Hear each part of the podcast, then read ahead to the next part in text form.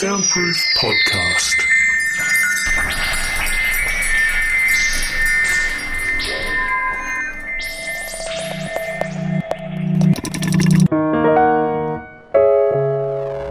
Hello, I'm Miyuki Jokiranta, and welcome to the Soundproof Podcast from RN's Creative Audio Unit.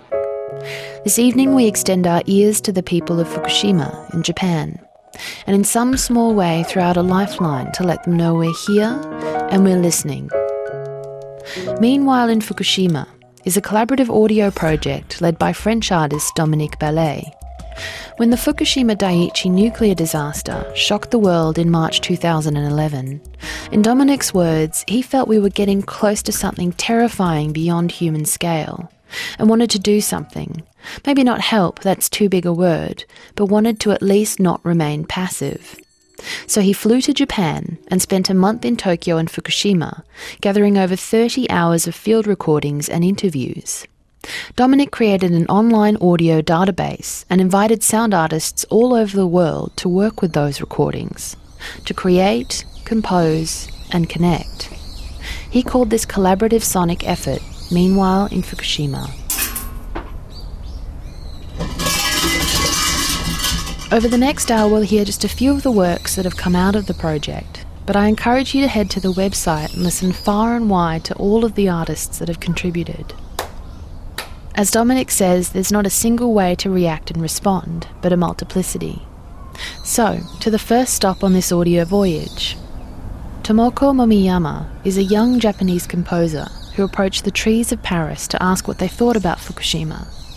I saw Time Under a Cherry Tree uses quote unquote voices of these Parisian trees, as well as field recordings and an old mysterious children's folk song called Chanchoririn from Minamisoma, a city located in the Fukushima prefecture, where children can't play outdoors for too long due to high radiation.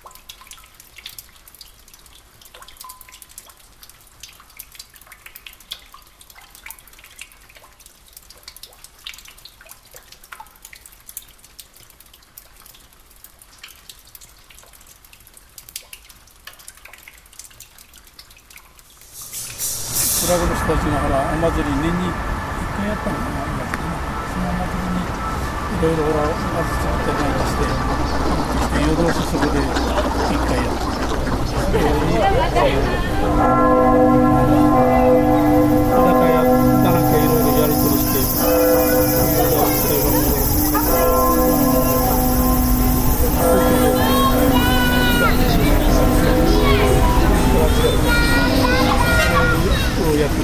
たり昔はそういうそういう楽しみしかないそうですよね。楽しみ込んで酒でも飲んで、うん。うん、みんなで騒いでたんだわよ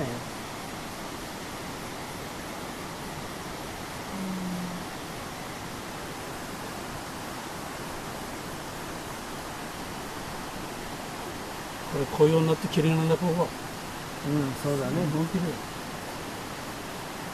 もみじいってもみじだよ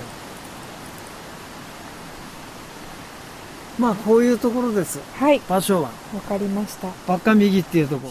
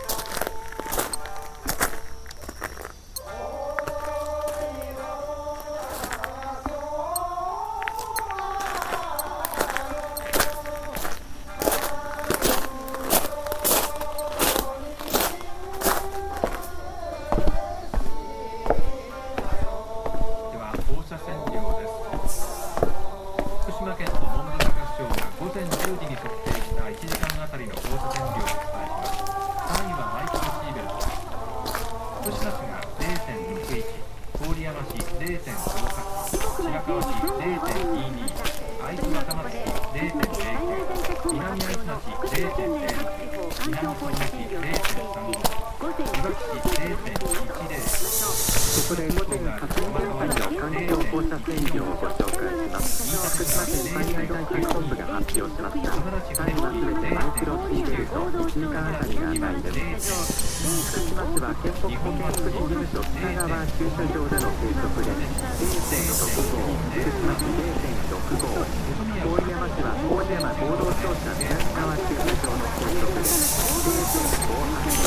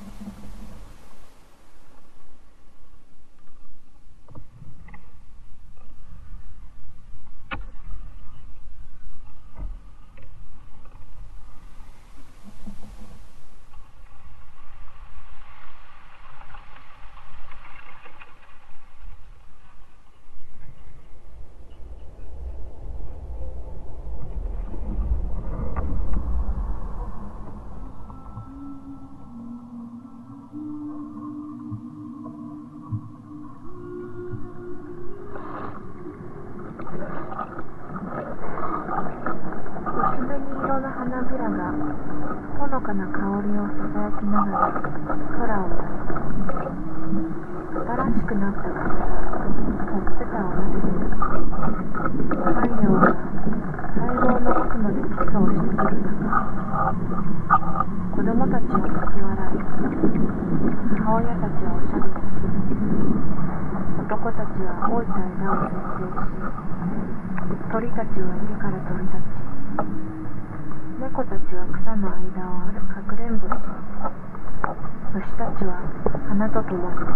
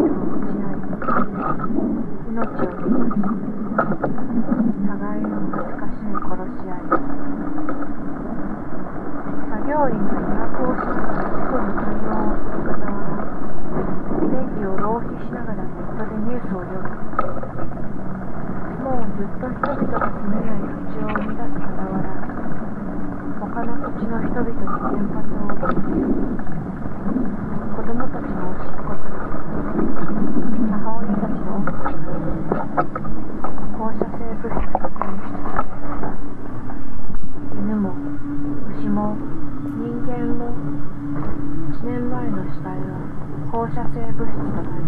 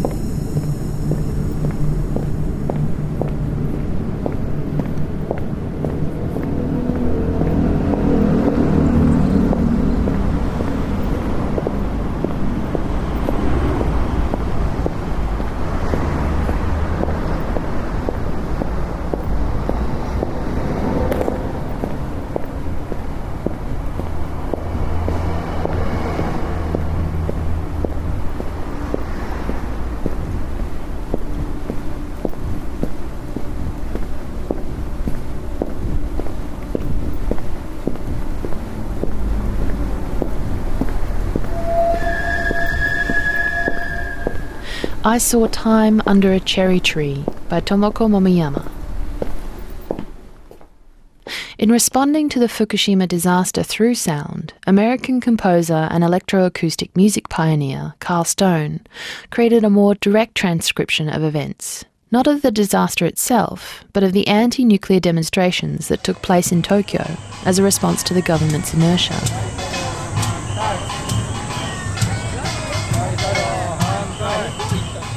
This is Threnody for the victims of Fukushima.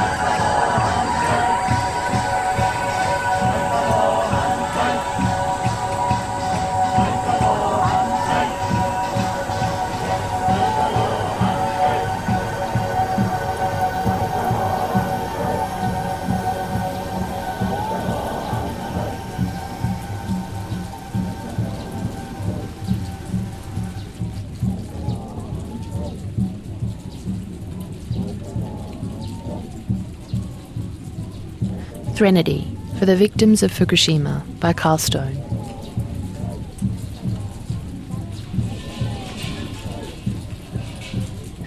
I'm Miyuki Jokiranta. This is Soundproof on RN, and today we're listening to the compositions from the collaborative audio project Meanwhile in Fukushima, organised by French artist Dominique Balaÿ.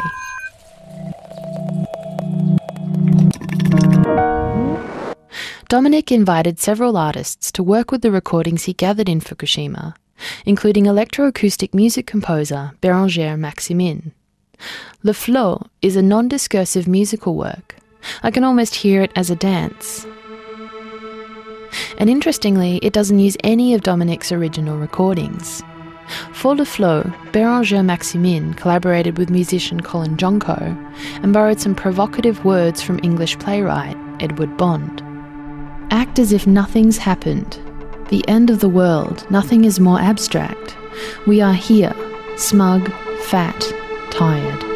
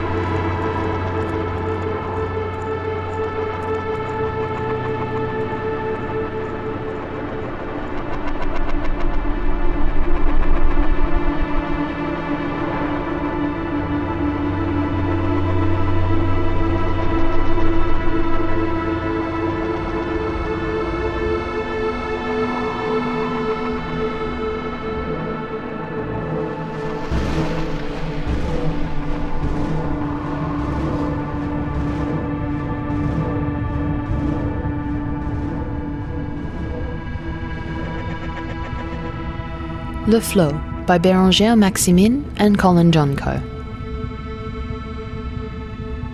For her contribution to the Meanwhile in Fukushima project, Canadian composer and artist Roxanne Turcotte chose to use the compositional structures of Japanese traditional music and an iconic Japanese instrument, the shakuhachi. About her work Zone d'Exclusion, she says, when the shakuhachi disintegrates, it represents the memory of a time before human error, before its own destruction, before nuclear.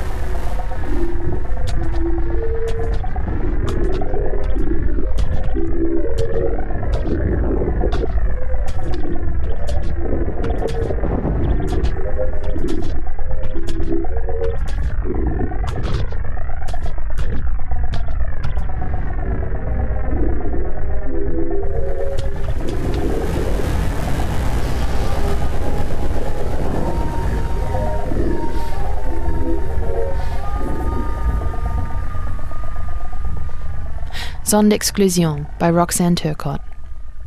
The final composition in our playlist from the Meanwhile in Fukushima project is by Christian Vogel, a renowned electronic music producer. The starting point for Christian's work is simple but powerful. An electronic circuit tracks the infrared heat radiation emitted by the flame of two candles.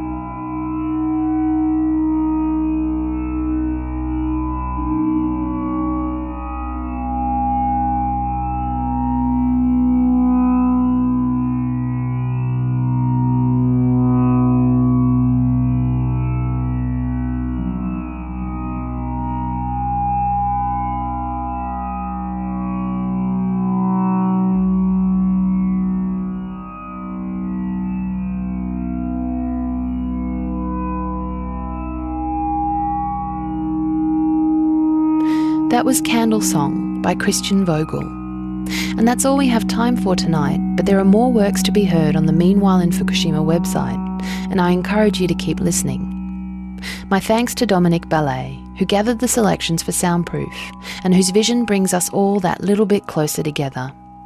Also, for the soundies out there who'd like to get involved in this project, the call is still open. Find a link on our website, abc.net.au slash rn slash soundproof. And if you're feeling chatty but succinct, drop us a line on Twitter at rn underscore CAU. To moor us back on Australian soil, let's take the temperature, wind speed, and humidity of a project called the People's Weather Report. Artists, writers, scientists, and the community at large have been encouraged to contribute weather reports from their local area as part of a sustainable international arts exchange called the Going Nowhere Festival. We'll be playing several weather reports over the coming weeks, and our first stop is Brisbane. LNS catalog number 116785. LNS catalog number 116754. LNS catalog number 116728. Invertebrates. Alpha S. Puerto Rico. LNS catalog number 116947. LNS catalog number 116977. Dolphins that's dead ahead. LNS catalog number 120. LNS catalog number 117. We encountered them dead on. LNS catalog number Laramus 117267. breviceps.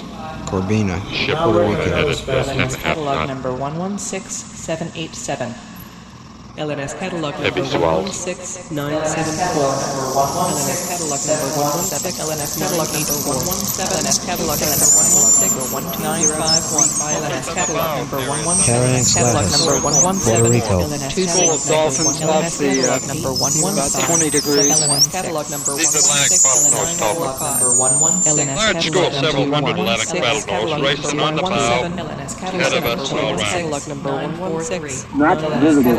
Comatoma salted drake. LNS catalog number 120382. LNS catalog number 120382. About LNS real catalog uh, one number week, August 1967.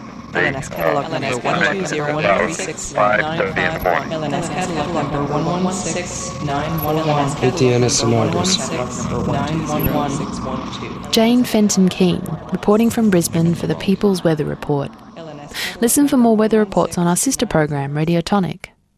And if you happen to be in Melbourne on November 21st to 23rd, head along to the Arts House in North Melbourne, where you can immerse yourself in an installation of weather reports from around the world as part of the Going Nowhere Festival. You've been listening to the Soundproof podcast from RN's Creative Audio Unit. I'm Miyuki Jokiranta. Thanks again for joining me, and remember, follow your ears.